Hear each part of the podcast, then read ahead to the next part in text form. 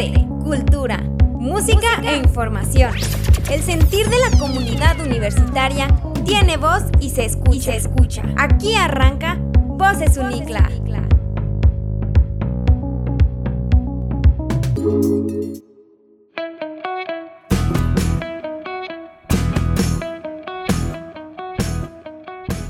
Bienvenidos a la tercera edición de Voces Unicla, el podcast de la Universidad Contemporánea de las Américas. Yo soy Remy Martín y en los próximos minutos le daremos eco a las voces. Vive alegre, vive amoroso, vive con fe. Vive inteligente, vive unicla. Este 2021 cumplimos 20 años de existencia. Aprovecha que durante marzo tenemos un 50% de descuento en la inscripción. Notiunicla. Fortalece tus habilidades en el curso de Excel, una herramienta indispensable para la vida profesional, con clases prácticas en línea y con descuentos especiales para toda la comunidad Unicla. Las inscripciones están abiertas. Más información al WhatsApp 4434 1453 10. ¿Quieres saber cuál es la importancia de la animación, el arte digital y el cine en el entorno laboral? Entra a la sección de videos en el Facebook Unicla, Universidad Contemporánea de las Américas M y entérate. Escuchemos a nuestras voces Unicla. Entrevista con el experto. Eric nos presenta a la maestra Marcela Aguilar, que nos habla de diseño gráfico y comunicación.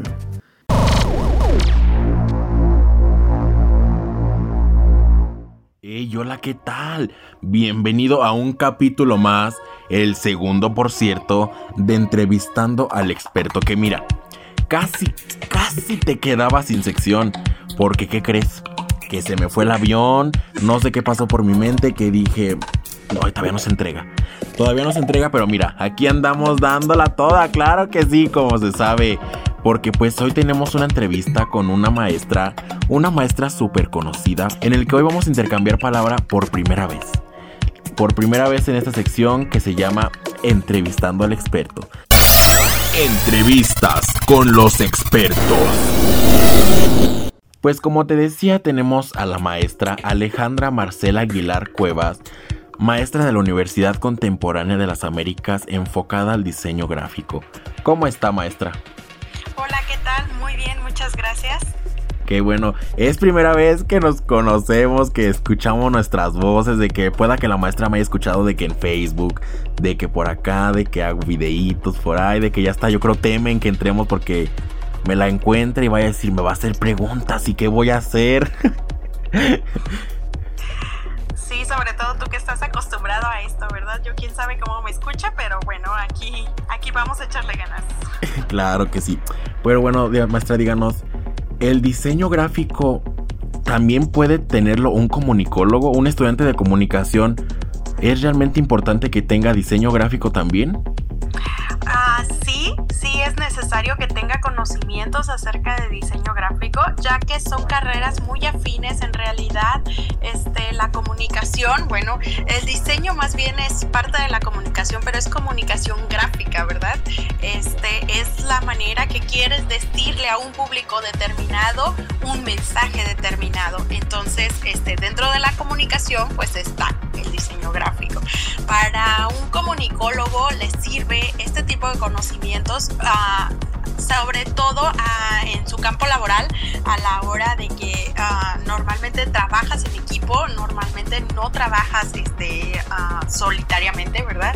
Entonces necesitas como ayuda de, de diferentes segmentos, eh, ya sea mercadotecnia, etcétera, y, este, y tener conocimientos bases previos a, este, te ayuda a tener una mejor comunicación con tu equipo de trabajo, ¿verdad? Un mejor desempeño y un mejor resultado, por supuesto, a la hora de entregar con el cliente.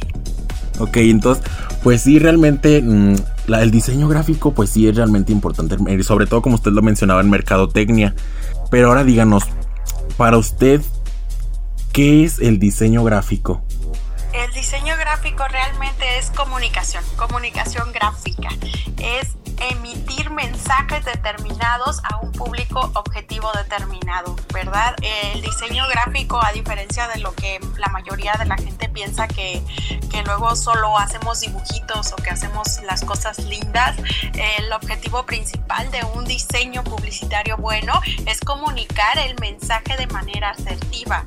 Esto es, pues no, no vas a andar este, em, emitiendo mensajes de sí nada más porque sí, sino es un mensaje que tú quieras emitir como empresa, como persona, como este, como asociación a un público determinado. Yo quiero comunicarles a esto, yo quiero decirles que soy muy bueno haciendo esto, que mi producto es muy bueno haciendo esto.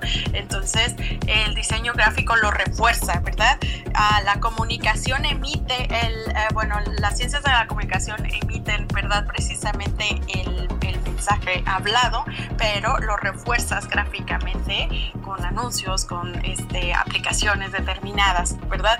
Por eso es que hablábamos que, que es muy necesario que tengan o que vayan de la mano uno con el otro, este, porque se refuerza, como lo dije ya, el mensaje.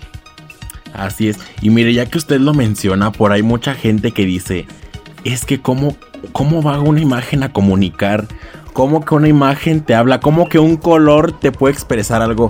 ¿Usted qué opina acerca de que mucha gente dice, es que una imagen no me comunica?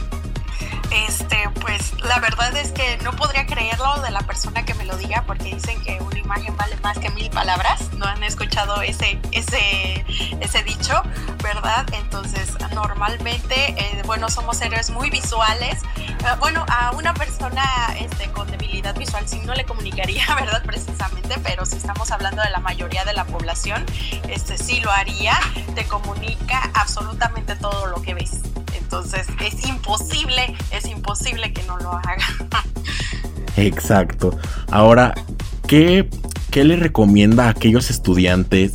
Porque digo, este podcast va enfocado a los que van a estudiar comunicación, a los que ya están dentro de la carrera de comunicación pero van empezando. ¿Qué consejos les daría usted a estos chicos que van ingresando o quieren ingresar a la carrera de comunicación o de diseño gráfico?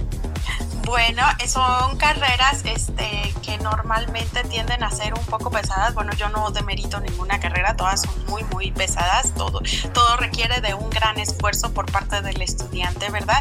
Pero normalmente para entrar a nuestros perfiles de carrera se necesita ser un ser creativo, un ser social, ¿verdad? Entonces, este, les recomiendo que si tienen este tipo de características, pues sí se apunten. Si no, este, les va a costar un poquitito de trabajo, ¿verdad? ¿Verdad? Este, atravesar por este tipo de, este, de carrera, ya que es lo principal que necesitamos. Pero este, cuando lo tienes, ser explotado de, de manera positiva es, es increíble la, este, la vivencia que puedes tener al estudiar estas carreras.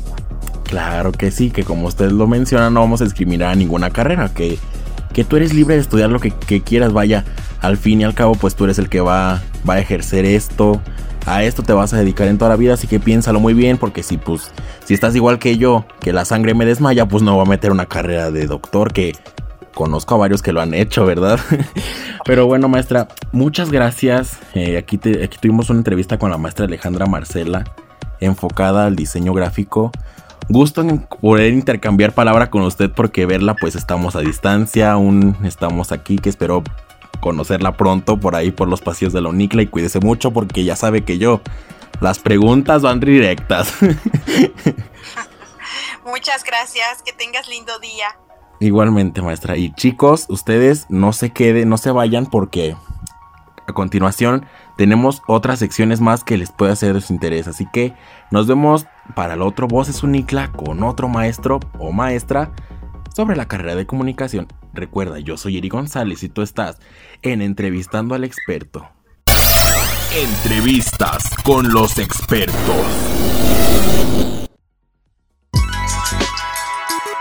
Si tu meta es lograr un mejor futuro, tu plan debería ser estudiar una licenciatura en la UNICLA. La próxima semana tenemos UNICLA Express taller de búsqueda de información jurídica el 23 de marzo y el 24 fonología del inglés. Para más información ingresa al Facebook de Américas Media Morelia. Llegó el momento de escuchar cine con Alejandra Barajas, reseñas cinematográficas en la butaca.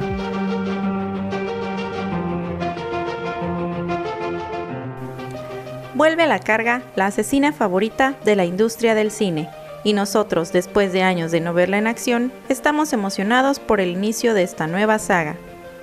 Hoy hablaremos de la más reciente película de Mila Jovovich. Estoy hablando de Cazadora de Monstruos o Monster Hunter, La Cacería Comienza. Recuerda que esta reseña contiene spoilers, así que te recomiendo ir a buscar la peli lo más rápido que puedas. Bienvenidos una vez más a la butaca. Escrita y dirigida por el británico Paul W. S. Anderson, quien también dirigió Resident Evil Capítulo Final y Alien contra Depredador, y basada en la saga de juegos de Capcom del mismo nombre, esta película del 2020 nos trae de regreso a la valiente asesina de zombies que tanto furor causó en años pasados. Estrenada en China el pasado 4 de diciembre del 2020 y en Estados Unidos el 18 del mismo mes, Monster Hunter ha sido blanco de críticas por no tener mucho que ofrecer en cuanto a la trama refiere, pero sí que nos da acción al por mayor. Finalmente, cumple con lo que el nombre promete, una cacería de monstruos que apenas comienza. Transportados a un nuevo mundo, la teniente Artemis, interpretada por Mila Jovovich y sus fieles soldados, tendrán que hacer frente a una lucha constante por su supervivencia. Sus rivales, enormes, poderosos y destructivos monstruos con los cuales sostendrán encarnizadas batallas. Ahí, la teniente Artemis conocerá y trabará amistad con un cazador, interpretado por Tony Ha, quien le enseñará la forma de preservar su vida en este desconocido y amenazante entorno, no sin antes librar una batalla muy cómica entre ambos, pues ninguno entiende el lenguaje del otro y ambos piensan que son enemigos, pero al final terminarán dándose cuenta que solo unidos podrán tener una esperanza de victoria.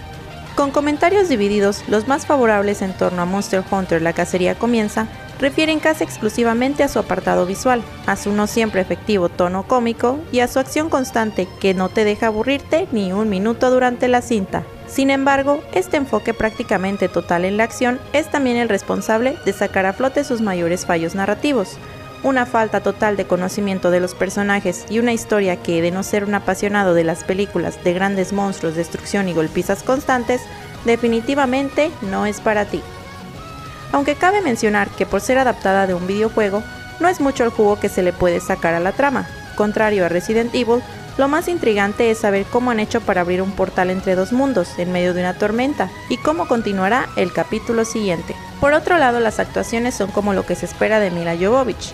Casi puedes ver a Alice después de restablecer la vida en la Tierra, convertirse en una capitana del ejército y meterse en más problemas. Pero no es así, no hay relación alguna aunque simplemente Mila es amada y aclamada por cualquier fanático de las películas de acción y ciencia ficción.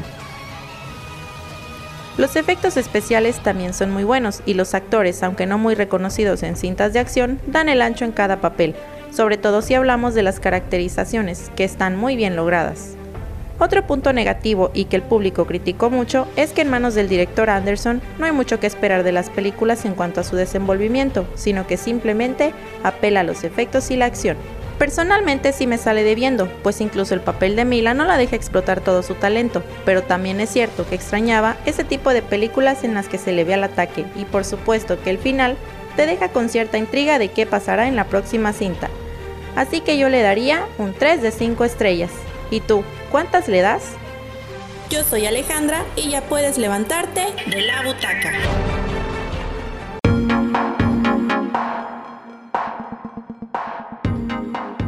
El arte y sus múltiples aristas con Morelia Herrera.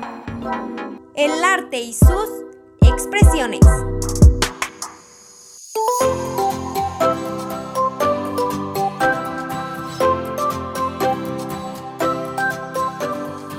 Hola a todos, yo soy Morelia Herrera y esto es Expresiones. En este episodio hablaremos de un fenómeno del arte medieval, el rechazo al ídolo.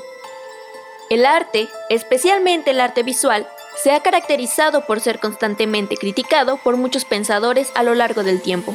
Platón, por ejemplo, rechazaba el arte por ser la copia de la copia de la idea original así que su existencia distraía al hombre en su encuentro con el mundo de las ideas.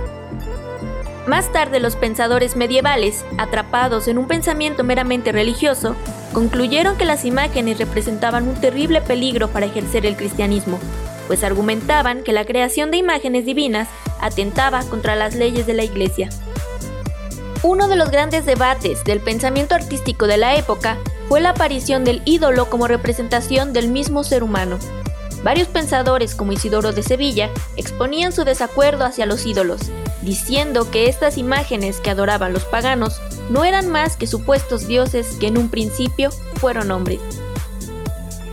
Una historia que ejemplifica la perfección esta problemática es la del rey Ninus de Asiria, quien manda a hacer una imagen de su padre para rememorarlo. El rey, al ver la imagen de su difunto padre, comenzó a rendirle culto, esperando que los demás hicieran lo mismo. La cuestión empeoraba aún más cuando se hablaba de imágenes de ídolos paganos de soberanos vivos, como es el caso del emperador Augusto, cuya figura fue símbolo de adoración entre sus súbditos, aún antes de su muerte. En el libro de la sabiduría del Antiguo Testamento quedaba testificada esta idea del impulso innato del ser humano por preservar la existencia, al crear imágenes a favor de la memoria. A este tipo de representaciones se les denominó ídolos dolu, cuya traducción del latín es engaño del dolor, ya que para estos pensadores la creación de imágenes conmemorativas no era más que una manera de hacer visible el abismo entre los vivos y los muertos. Esta adoración a los ídolos surgidos del paganismo fue un tema de increíble fuerza en el mundo medieval. No obstante, estas historias reflejan la potencia de las imágenes como objetos de memoria, y no solo eso, sino que nos permite visibilizar la agencia que poseen estas imágenes y cómo pueden llegar a ser peligrosas como lo fueron para el cristianismo en su momento.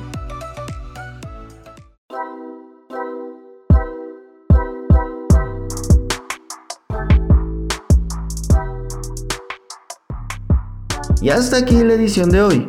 Yo soy Remy Martín y recuerden que aquí le damos eco a las voces.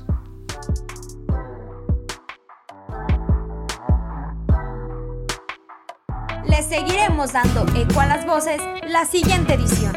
Esto fue Voces Únicas.